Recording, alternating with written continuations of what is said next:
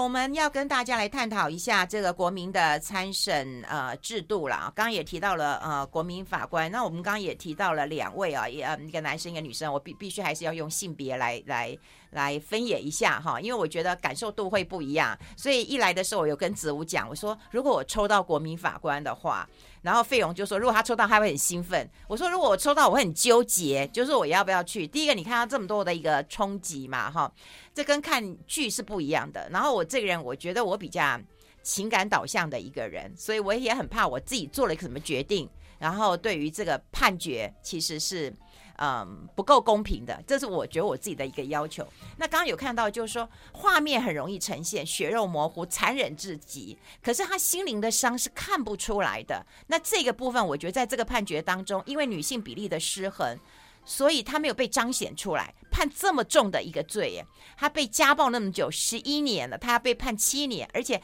他的女儿有来说，他很惨，爸爸死了，妈妈是凶手。他说：“我只能够说，让妈妈能够去坐牢，没问题。但是可不可以帮他减轻点劳刑？他七十几岁了，对不对？可以让他真正过他自己属于他的人生。我其实我如果在现场看到他女儿这样陈述，我应该会哭吧。可是法法官并没有给他给他机会，而且还加重了其刑啊。两位怎么看我的这样的感受呢？呃，因为。”我们的直观感受当然是会很同情，但是我觉得，如果是站在法官的角角度，不管是职业或是呃或是一般国民法官，他们其实必须要遵守呃呃就是法律的规定。那其中那个减轻里面第一项的规定就是说。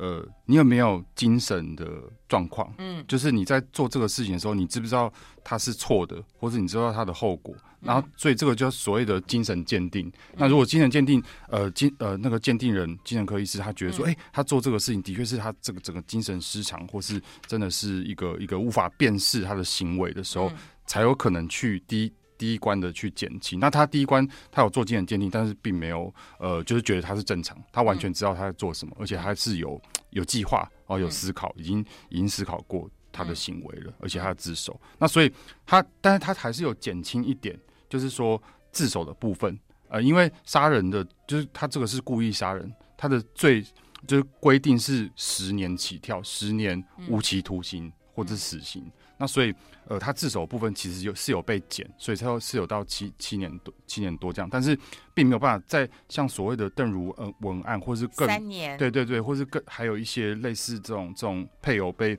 家暴然后杀夫，甚至有到一一年五个月而已，哦，没有办法再减下来的。呃，关键是因为，呃，所谓的量刑，就是说会考量。呃，很多嗯，这个这个被告的状况，他的他是不是值得同情的状况？但是他嗯，并没有办法去，就是他的辩护律师并没有办法去论述一个比较强而有力的去把家暴妇女的呃心理状况给论述出来，或是采，或是像是刚刚提到那种视觉化的证物，嗯嗯、让法呃让法官可以看到说，哎，嗯，这个是很明确的。所以如果说诉诸同情心的话，其实在法律上没有办法去符合，你必须要用，比如像后来有些就是实务界的律师，其实是有在提出一些检讨或是一些一些观察，就是说，其实过往的判例已经有类似的东西，但是你必须要请一个所谓的专家证人，比如说心理学家，呃，跟这个被告去访谈，然后透过可能一些研究数据或是国外的理论，然后去去证明说，哎。为什么她没有办法自主的求助，或或是这种所谓的习得无助感？嗯，就是她一直被她的丈夫呃，就是贬损，然后一直被她呃侮辱，但是她还是在这个环境，为什么跳脱不出来？这个心理状况是什么？这个是我们一般呃，可能在所谓的正常人的世界里面比较难想象，为什么她这么惨，她都不出来？嗯，那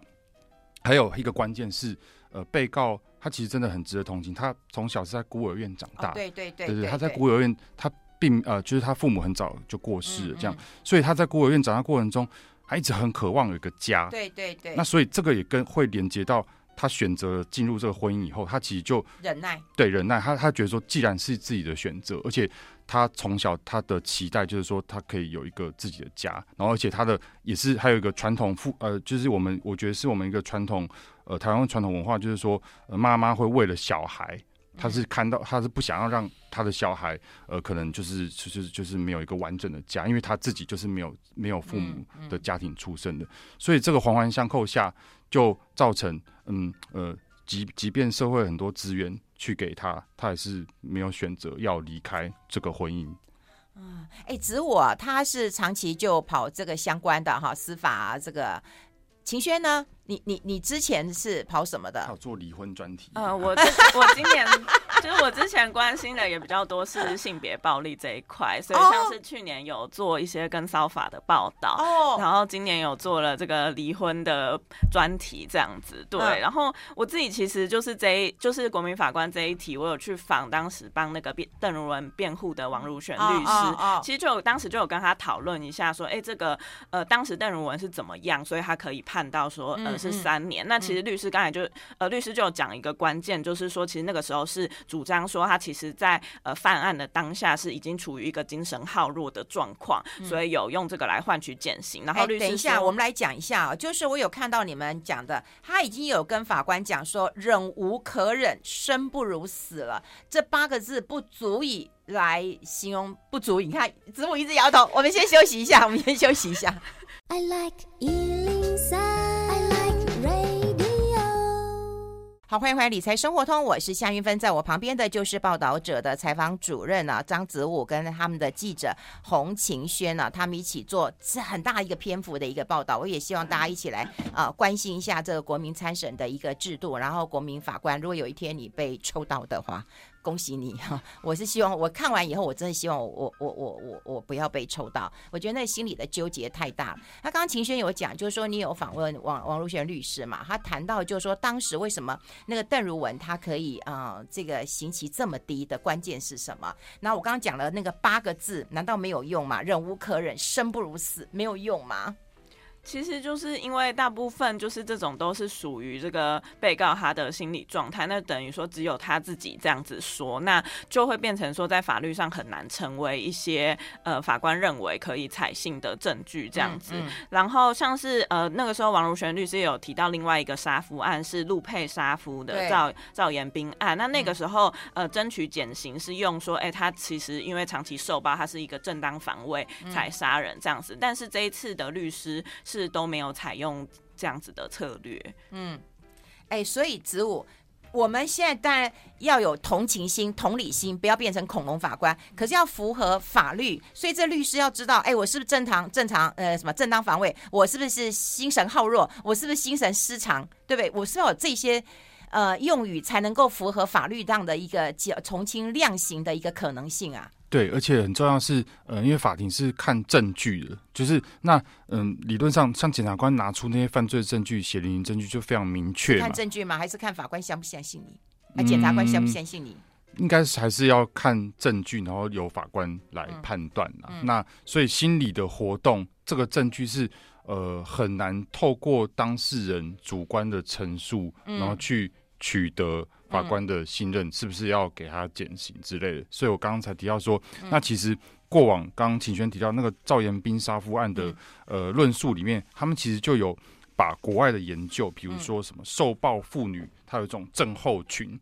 为什么她会采取一些呃类似这种反击的行为，然后长期呃不不愿意向外求助的这个内心反应，为什么会造成这个习得无助感？那所以呃。其实很大一部分要透过专家证人的加入，除了精神鉴定之外，那但是我们国民法官的呃审判时间其实很压缩，只有三天。三天。呃，而且而且这个辩护人这边或是律师这边，他并没有公权力可以去像美国我们看影集，美国的两方啊，就是检辩双方都可以花钱。去请一些民间的专业单位，然后替当事人来做一些鉴定，或是去取得呃比较对他们有利的证据。台湾是只有检察官和法官才有权利去发动说，哎，这个要不要找一些专家，然后来访问被告？所以律师没有这样的一个权限。呃，类似律师可以去申请，可以向法官。申请说，哎、我可不可以去请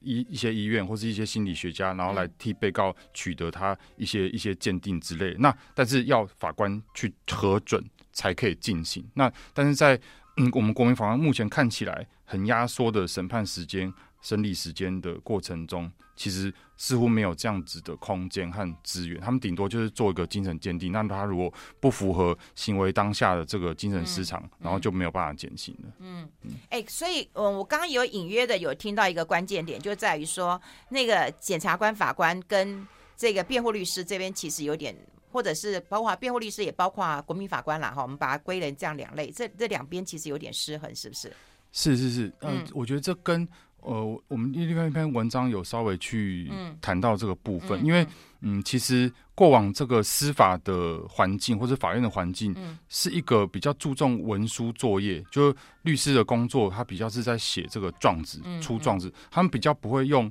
言辞辩论，其实他们。呃，目前的刑事案，即便是刑事案件的律师，他们其实目前看起来不是很擅长在即现场即兴的呃去发挥。那反而检察官这边，他们有蛮庞大的资源，包括呃，甚至他们还会请一组专家帮他们去做投影片啊，或是帮他们去呃分析很多呃他们要采取的策略。啊，还有检察官有一个优势，是因为他们长期在办案，在侦讯。被告或是开侦查庭的过程中，他们就是要用这种语言的交锋来去、嗯、来去呃，比如说去去找一些证据或什么的。但是律师这方面，因为呃，我们的以前国文法官之前的法庭比较不重视这种言辞辩论，啊，大部分都是走一个形式，嗯、呃，那其他的呃东西证据什么，就是就是两方写出文字，然后给法官参考，然后开开庭也是就是。很跳跃式的，他不会是很完整的说一个故事。Oh. 那现在国民法官最大的变革就是说，呃呃，把以前的这些文书作业都取消，就是在实际开庭之前。所以我之前没有办法看到这些资料。对对对，叫做卷、oh. 卷证，他们叫做起诉状一本主义，就是说，在这个案子上国民法官的法庭之前呢，呃，只有检察官很简单的一张纸。他就写说，哦，他犯什么罪，什么罪？但那些证据或什么，是你当场要揭，当场才揭露，在此之前，那那这样我更不敢去啊。对，就是会有很大的冲击。对，这太冲击了。我只能够凭我在当下对对对看到的这些事情，我就要来。差不多，差不多，就而且是三天的时间。哦，这不符合我的个性啊！就像你看，我做节目之前，我一定要先看资料啊，嗯、然后我一定要把书看完啊，或者把资料看完，然后我才能访问啊。我连访问都这样做了。那如果我这样去当法 国民法官，我我觉得我不敢去哦。他们之前可能就看的，就可能只能看到可能事发当时的新闻报道啊，或者说还有、啊、还有另外就是说，呃，检察官起诉的内容，但是那个起诉内容就是一个很简单的东西，就是说他他做什么事情，然后他犯什么罪，嗯、这样子这样子这样子。那其他部分就是要在法庭上实际呈现。那这样子的会想要。改变这样制度的原因，其实还是因为呃过往的这个法庭，就是他们会就是专业的人会觉得说，呃以往都是把很多证据资料在起诉的时候全部给法官看的，然后法官早就已经在脑海中把那些犯罪画面已经都有了，那他的也已经呃形成了他的新证，所以开庭变得没有什么意义，没有什么意义去去让被告去讲更多东西，然后而且是。有点不平等的感觉，那所以他们才会采取说，那我们就用现场的方式，而且是呃，这制度是模仿日本的，模仿日本的裁判员制度，嗯嗯、他们二零零九年就用这种方式在在进行，对。嗯哎，那我待会想问一下那个晴轩，因为我们要先进一下广告。我有两个问题，我大胆的想要问一个问题：如果今天女性法官的比例稍微高一点，你认为会不会有不一样？第二个，我想要请你谈一谈家暴法，现在到底的状况是如何？我们先休息一下，待会分享。我喜欢爱的 the fuck? 自由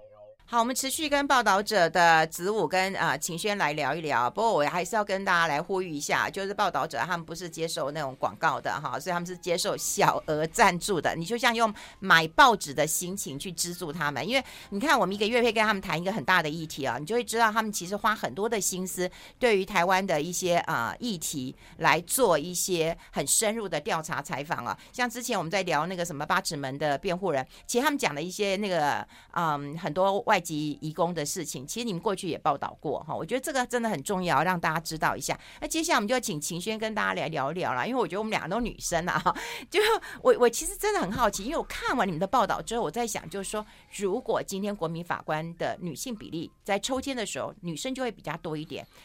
你可不可以就是想象一下，她会不会可能有不同的的的的的的结果啊？这这只是个人的看法啦，对，你不用太有压力啊。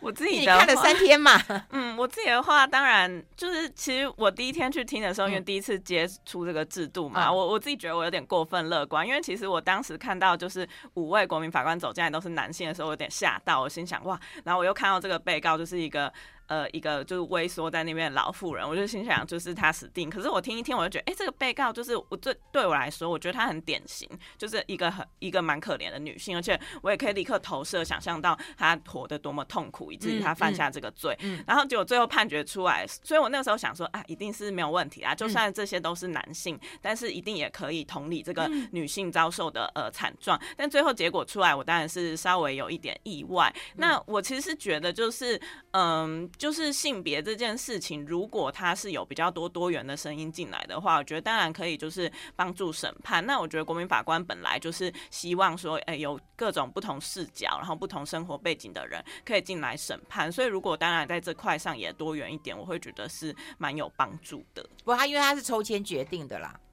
对，但是其实我们也有去看，就是、嗯、呃，是不是一开始其实来抽签的国民法官就是男多于女？那这样呃，是不是几率上来说，怎么样抽出来，可能都永远是男性比较多？嗯、就是这会是我自己抱在内心的疑问啦。哦，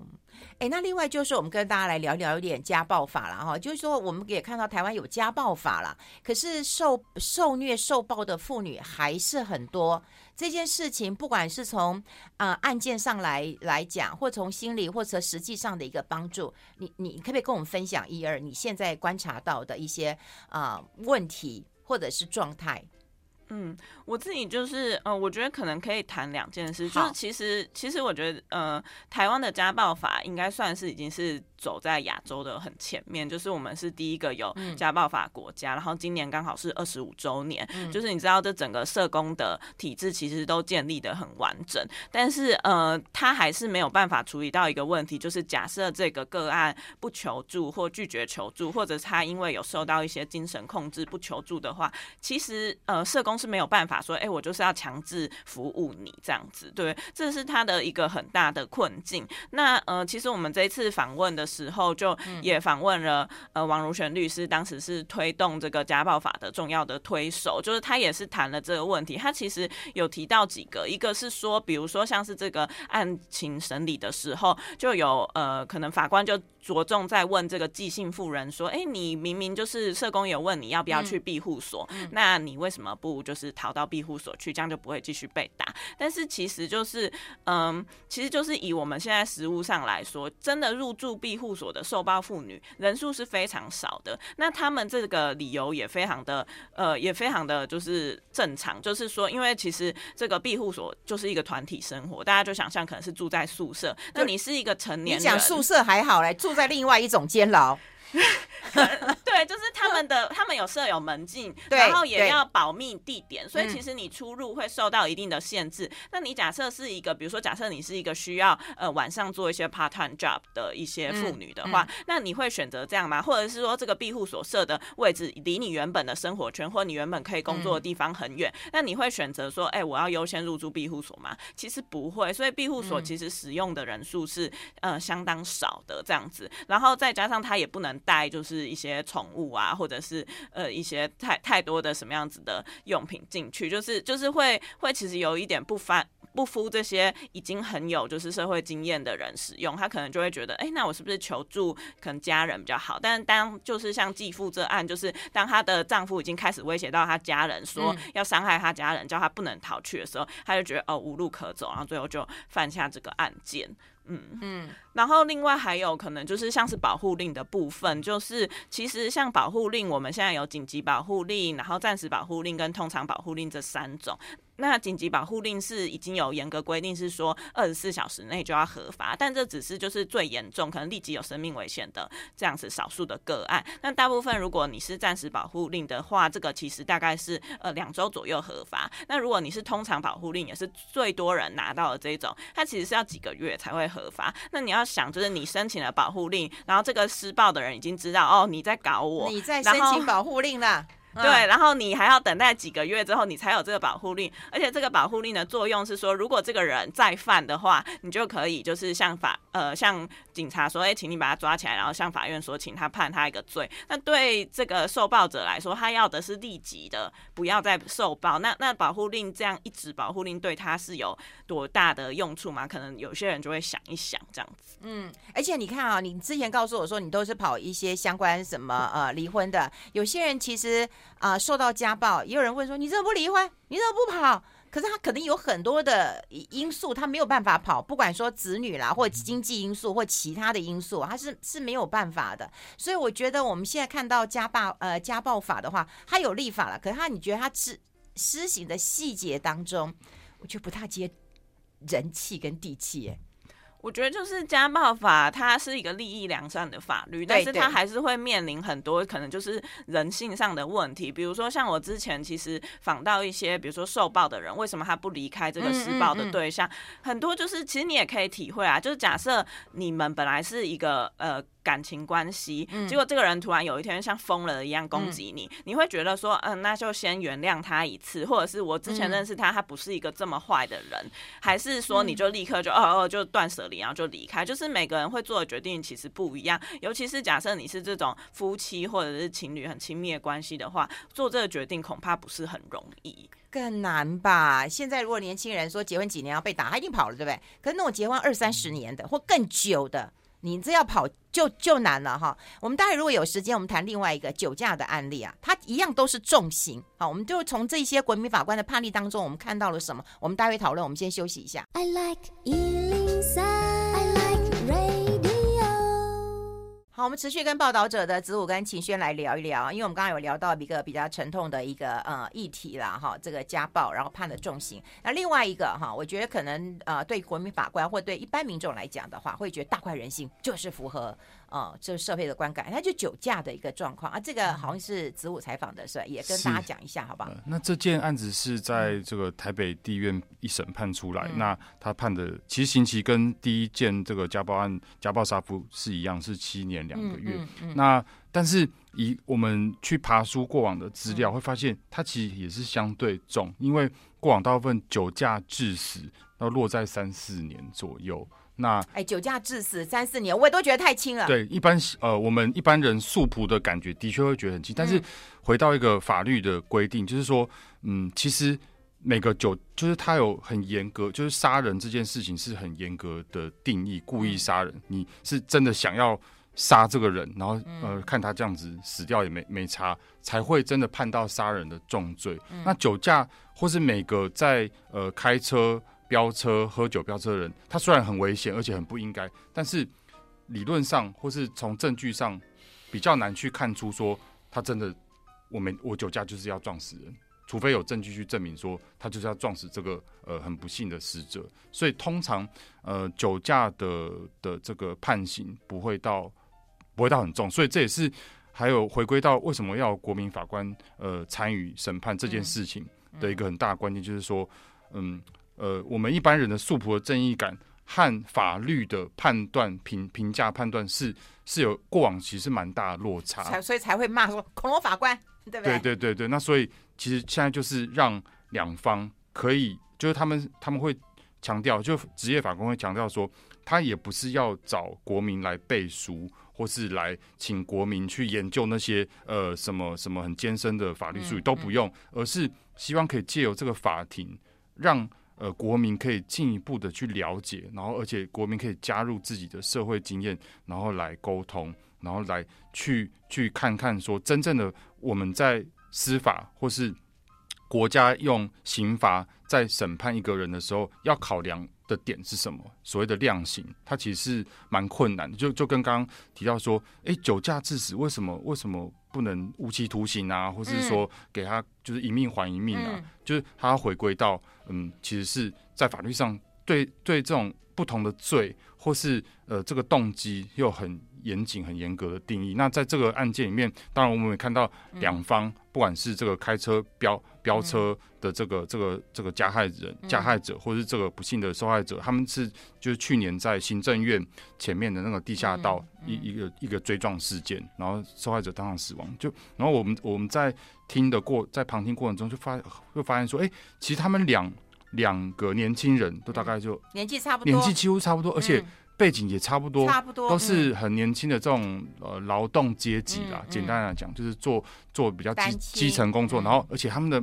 呃家庭背景也很像，嗯、就是父母其实都很辛苦，嗯、然后也呃在这个养育孩子的过程中没有什么资源可以可以去给他们太多资源，然后他们就是很早就出来呃在在在在社会上这样子活动，那就是就是一个很命运的交汇，诶，一个变成。加害人一个变成被害者这样子，那我觉得这也是嗯，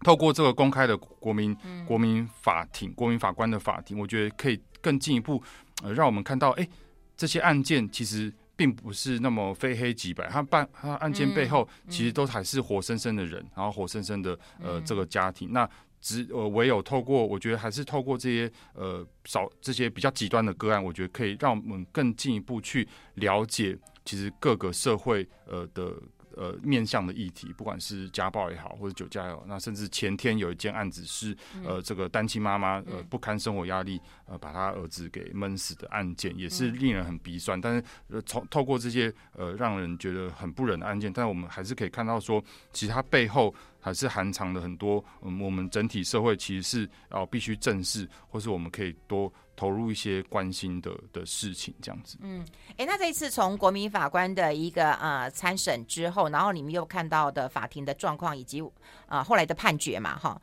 觉得过去大家对司法是不相信的，是不信任的，嗯，包括我在内哈。那那这样看起来的话，你觉得啊、整个法国民法官的加入是有帮助的？嗯，你是持比较正面的看法，对，我是持翻正面看法，嗯、但是很多呃专业者，尤其是律师这块，嗯、他们其实是批评的声浪其实蛮大的，因为他们会看见说，呃，现在的状况都变成是重型化，就是和以往的行情都都变重了。以往在职业法官的判断下会判什么刑，现在几乎都变重。是啊，对，那这这回归到刚刚提到简便失衡的问题，嗯、就是说。呃，在很短暂、在很压缩、很密集的法庭活动中，